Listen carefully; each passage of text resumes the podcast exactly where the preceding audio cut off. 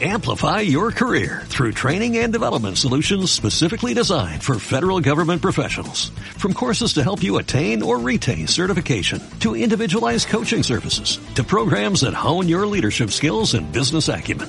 Management Concepts optimizes your professional development. Online, in person, individually, or groups. It's training that's measurably better. Learn more at managementconcepts.com. That's managementconcepts.com.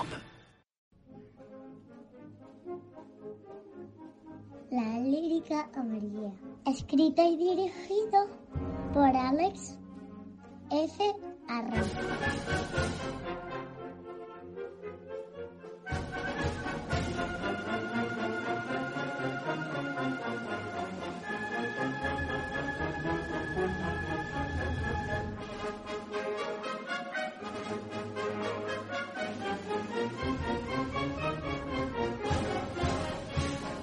Hola, Zufritos. Un jueves más vamos a comenzar con nuestro programa La Lírica Amarilla. De momento vamos a dejar la dedicación de los programas a compositores y cantantes. Como este podcast no deja de ser de lírica, iremos intercalando música acorde a lo que vayamos contando, más o menos, más o menos. Y qué mejor que empezar por la sinfonía número 40 en sol menor de Mozart, que aunque falleció en 1791, hay que empezar por el principio.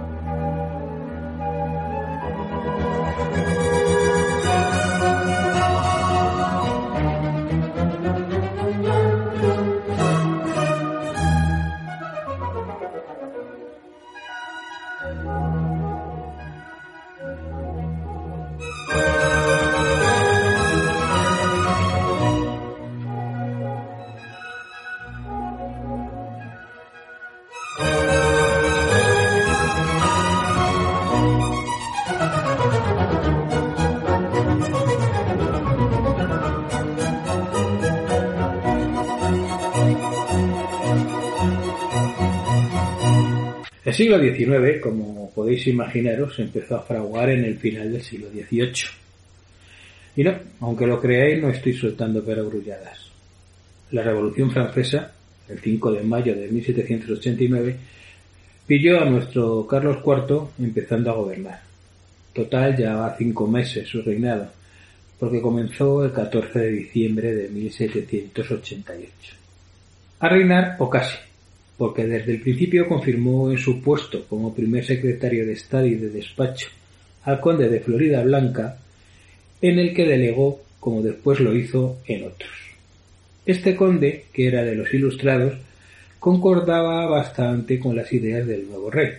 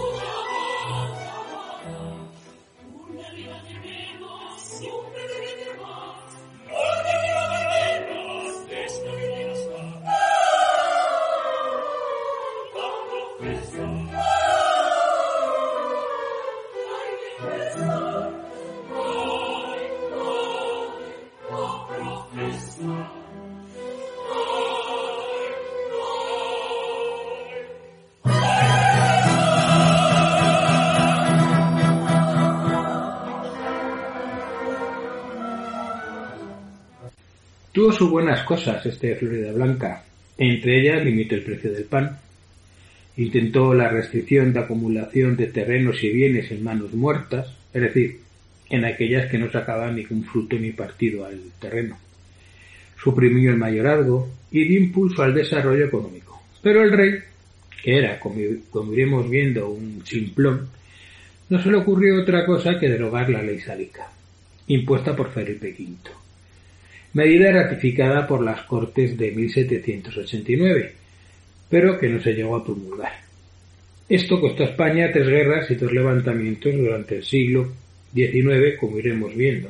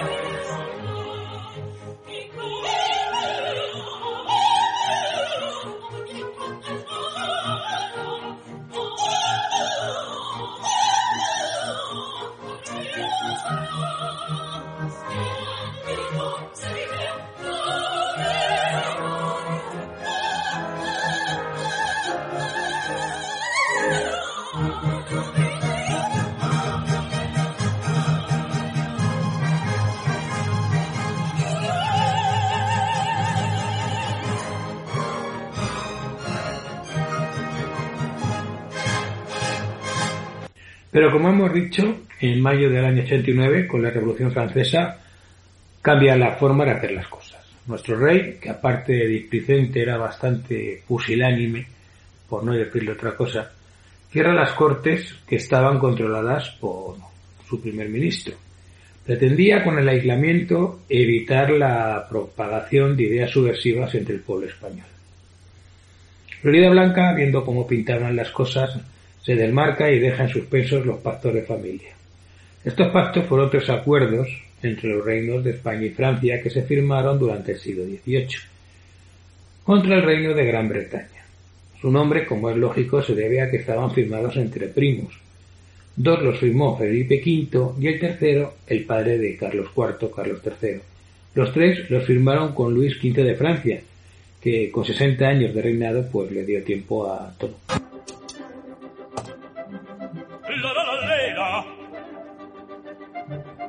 la la la la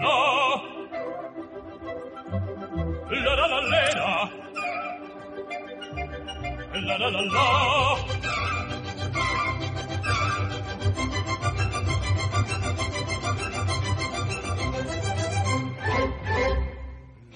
Larga patatum della città, largo! La la la la la la la la la! Ah! Essa bottega che l'alveggia, resto! La la la la la la la la Ah!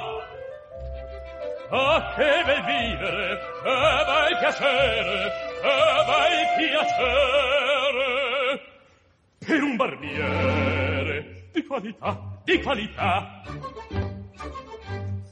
Ah, la bottega, bravo, bravissimo, bravo. La la la la la la la la la la Oh, lunatissimo per bravo. La la la la la la la la. Fortunatissimo per verità. Fortunatissimo per verità. La la la la la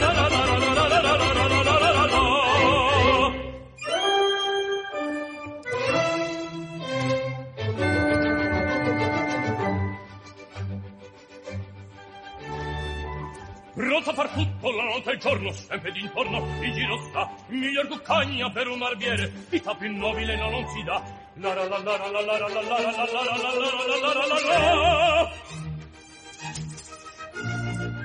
Raso e pettini, lancete forbici al mio comando, tutto qui sta. Lancete forbici, raso e pettini al mio comando, tutto qui sta. Vera risorsa, poi del mestiere, con la donnetta col cavaliere con la donnetta la la la la col cavaliere la la la la la la Ah, che bel vivere, che bel piacere, che bel piacere.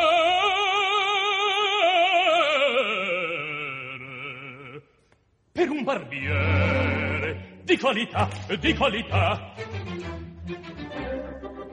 tutti mi chiedono, tutti mi vogliono, donne ragazzi, vecchie fanciulle, alla parrucca, presso la barba, con la sanguigna.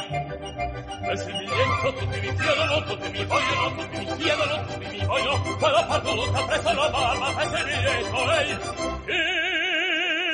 Figaro, Figaro,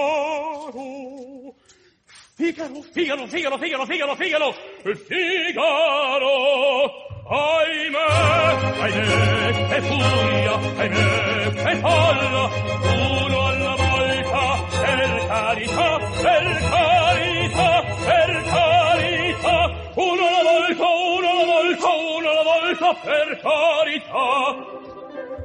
Figaro, son qua, ehi, Figaro, Son qua, Figaro qua, Figaro là, Figaro qua, Figaro là, Figaro su, Figaro giù, Figaro su, Figaro giù. Poco pochissimo so come il con il faccatum della città, della città, della città, della città, della città. Ah, bravo Figaro, bravo, bravissimo, ah, bravo Figaro, bravo, bravissimo, a te fortuna, a te fortuna, a te fortuna non mancherà. La la la la la la la la la la la la la la la la la la A te fortuna, a te fortuna, a te fortuna non mancherà. Sono il fattotum della città, sono il fattotum della città, della città. Bella città.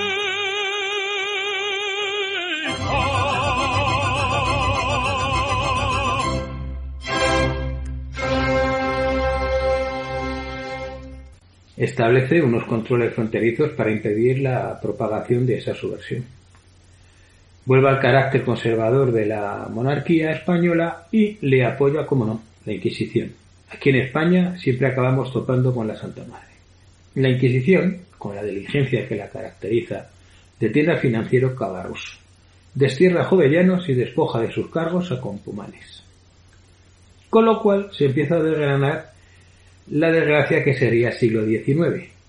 En 1792, con el agradecimiento habitual de nuestros reyes y gobernantes, es destituido Florida Blanca, que meses después es mandada a encarcelar en Pamplona por su sustituto, el conde de Aranda.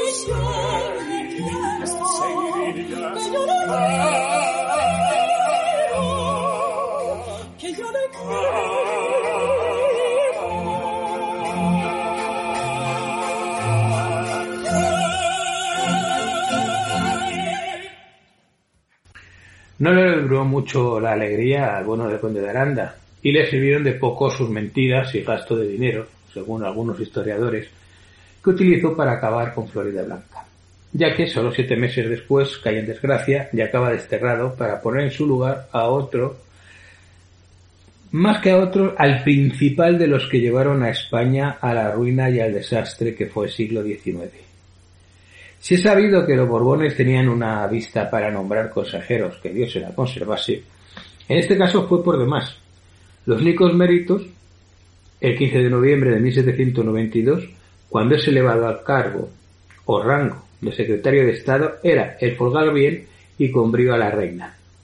Solo había servido ocho años en la Guardia de Coros, pero parece ser que aquel miembro de la Guardia usaba muy bien el miembro, y este rey al que solo le preocupaban su caza y sus relojes, dejó España en manos tan adecuadas. Este cargo no era ninguna cosa honorífica. Eso quería decir primer ministro o ministro universal del soberano Carlos IV. A verte, palabra de honor. A lo mejor le cantaba hasta al oído.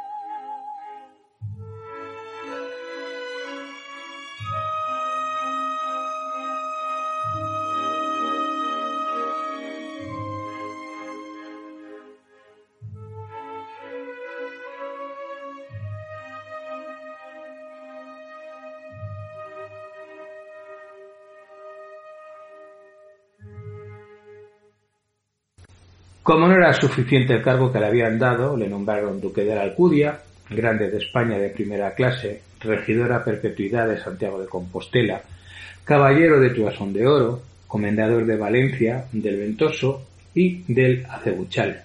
Le concedieron la cruz de la Orden de Carlos III y un largo etcétera que no continuó por no cansaros.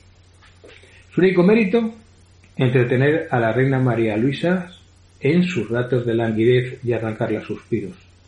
Hay otros autores, bien es verdad, que desmienten esta hipótesis y aseguran que su ascenso fue por las tensiones del país con Francia. Cada cual que piense lo que quiera, pero estos últimos se basan en que Godoy en sus memorias diría que Carlos IV fue un hombre sin tacha. Poco alegato me parece a mí después de tanto se sejeta diciendo lo contrario y más estando demostrado cómo está, y lo iré contando, la calidad intelectual y moral del individuo. Y en fin, ya veréis lo que dice la divina María Calas.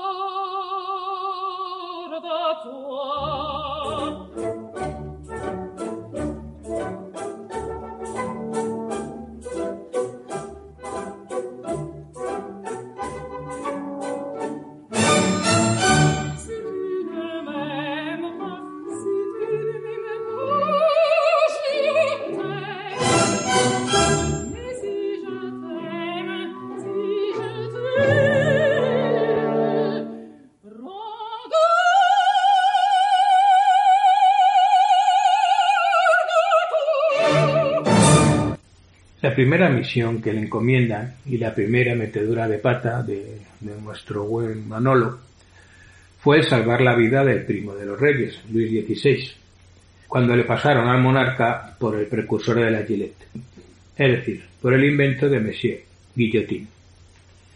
Se cabrea nuestro Godoy y les declara la guerra a los franceses para castigar el magnicidio. La guerra de la Convención. O mejor dicho, la guerra a la Convención.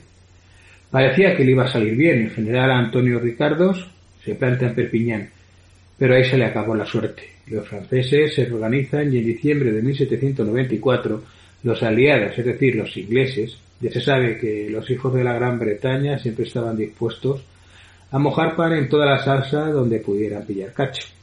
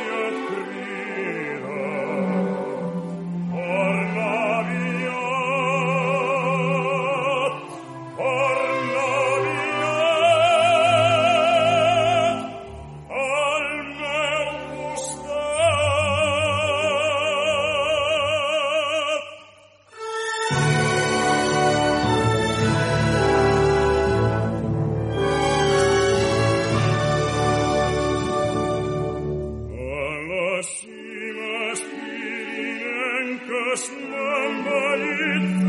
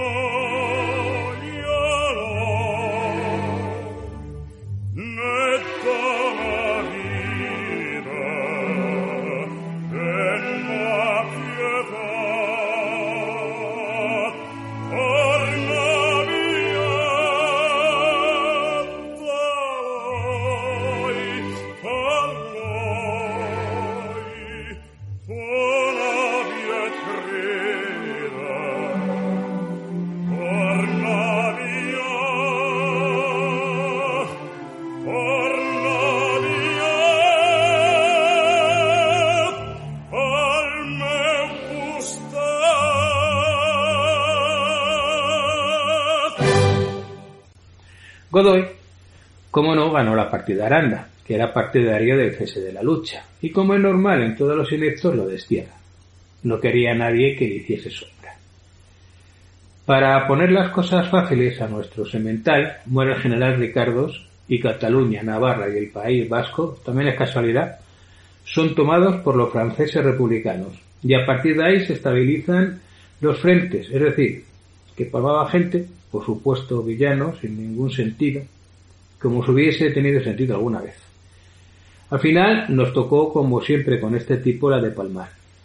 Y el 22 de julio de 1795, en la paz de Basilea, España cede su parte de la isla La Española, que pasa a llamarse Santo Domingo, para que los franceses se marchen de los territorios conquistados.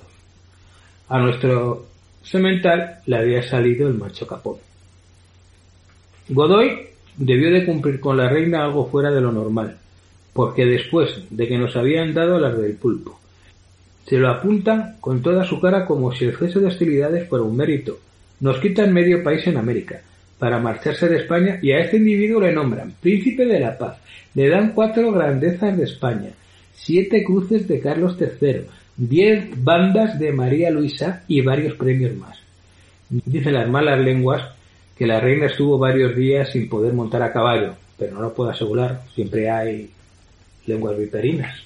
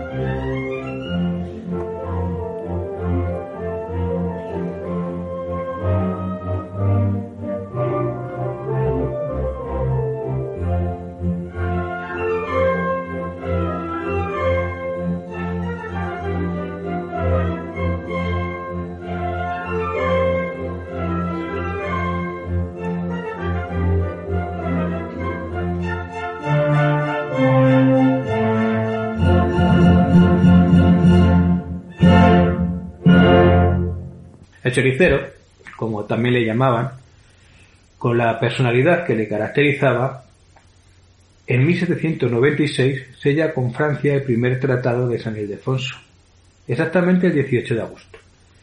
La excusa es el temor del favorito que tiene al rearme inglés. Esto fue porque este individuo, dando muestra de su catadura moral, firmó la antedicha paz de Basilea sin contar con sus aliados. Aparte de que necesitasen los reyes del apoyo de Francia para solventar el asunto del ducado de Parma, porque su hija María Luisa estaba casada con el heredero de ese territorio. Pero lo único que consiguió con esto fue que los ingleses nos volvieran a tocar las narices en el mar, porque mucho título y mucha medalla, pero desde el marqués de la Ensenada, que fue destituido en 1754, es decir, casi 45 años antes, no se había renovado la armada. Era para tener miedo al inglés, que había hecho los deberes y tenía la armada al día. También veremos las consecuencias en el próximo capítulo de lo que trajo esto de no haber cuidado la armada, sino escuchar a Desailly en el ruido de la guerra, o voy de la guerra.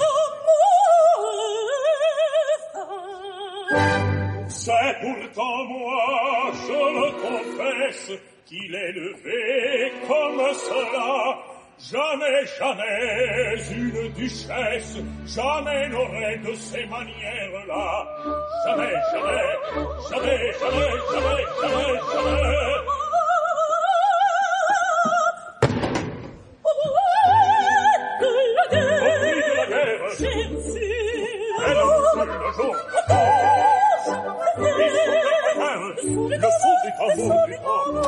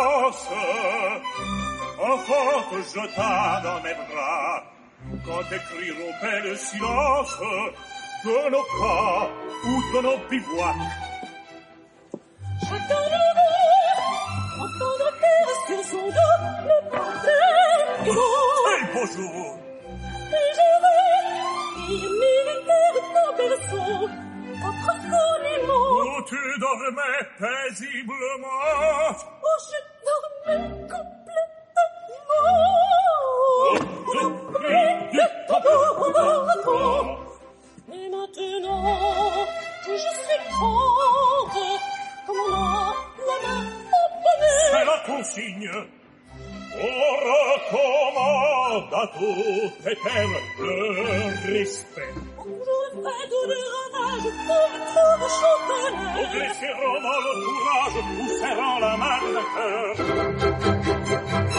Et puis le soir, elle a compté qu'il posait qu'elle par son chant qui nous excite et nous lutine. Crédit, c'est encore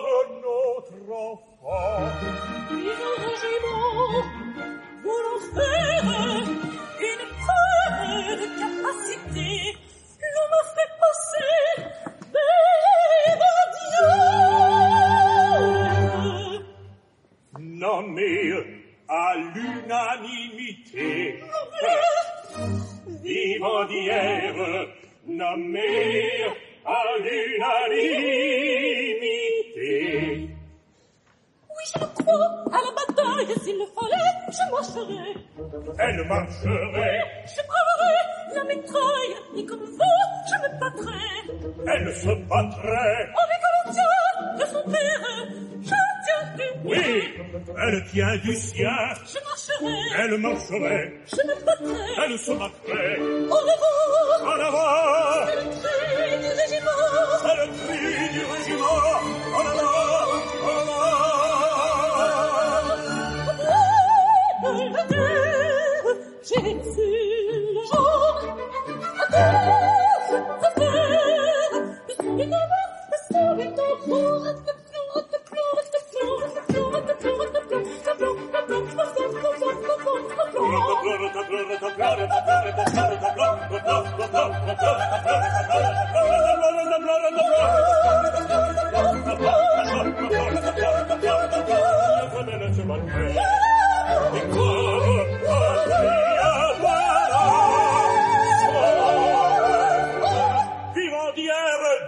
Du régiment!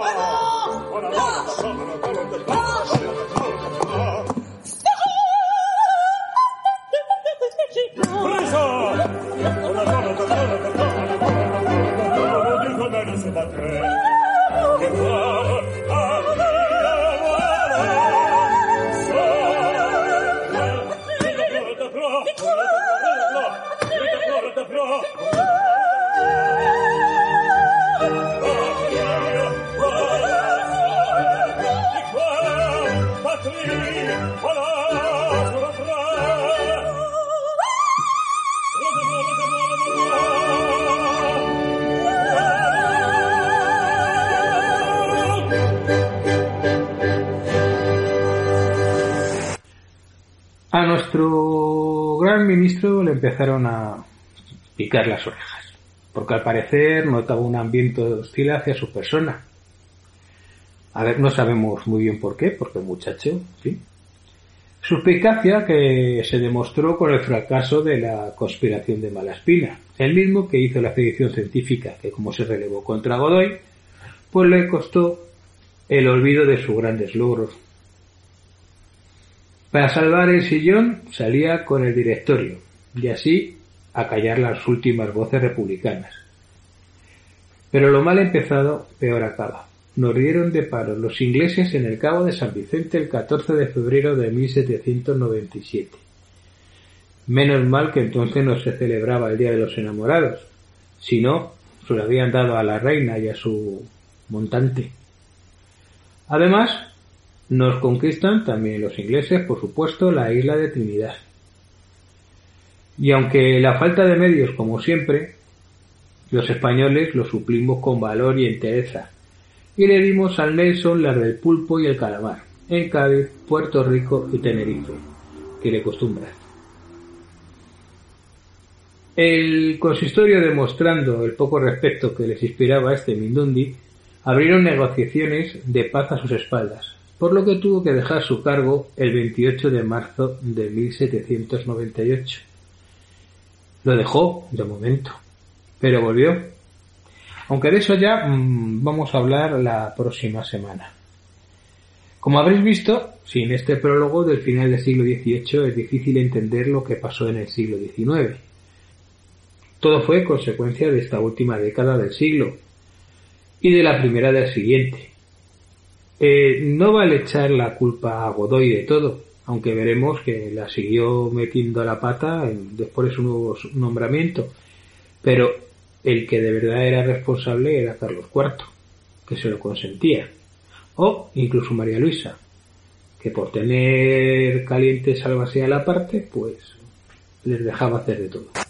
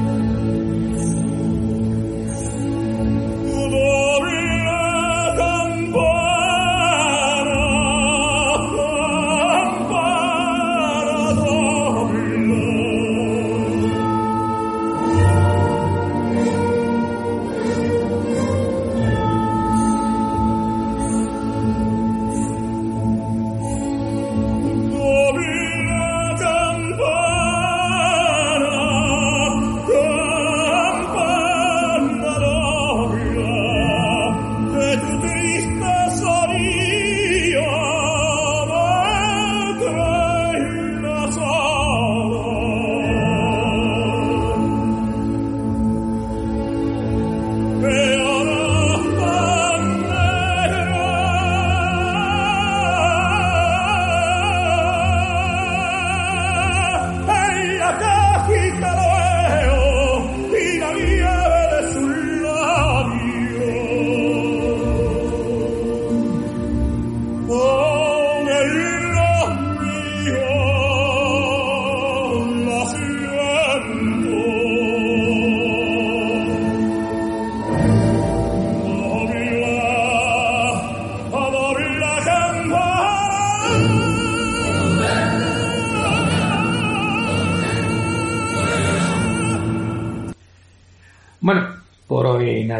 nos acaba el tiempo.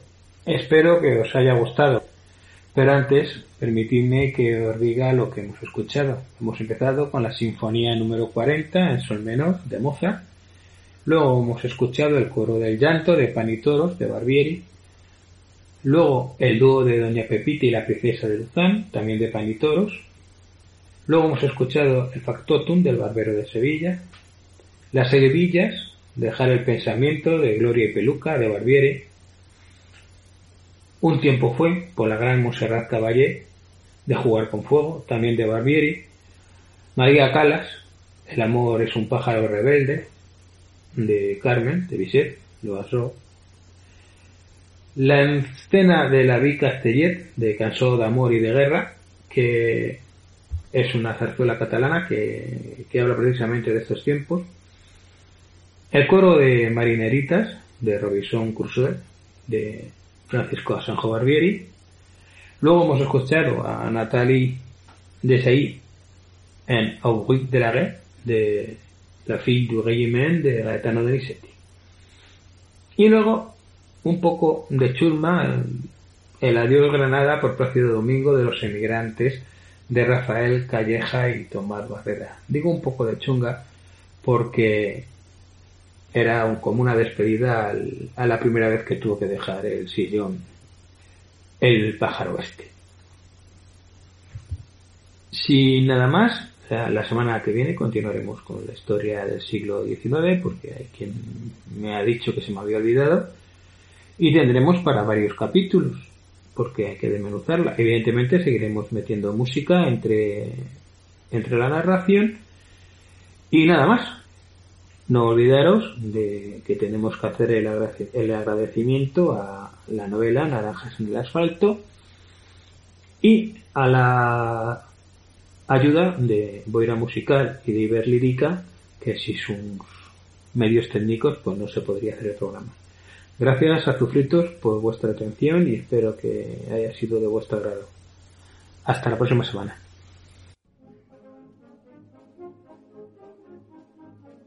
Gracias. Hasta el próximo programa.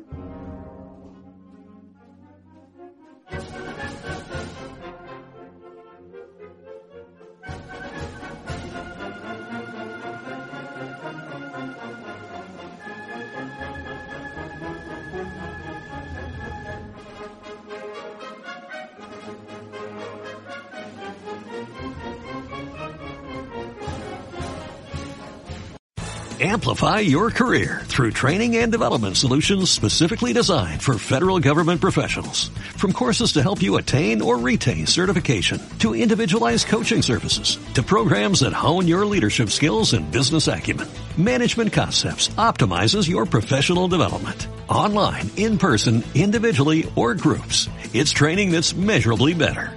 Learn more at managementconcepts.com. That's managementconcepts.com.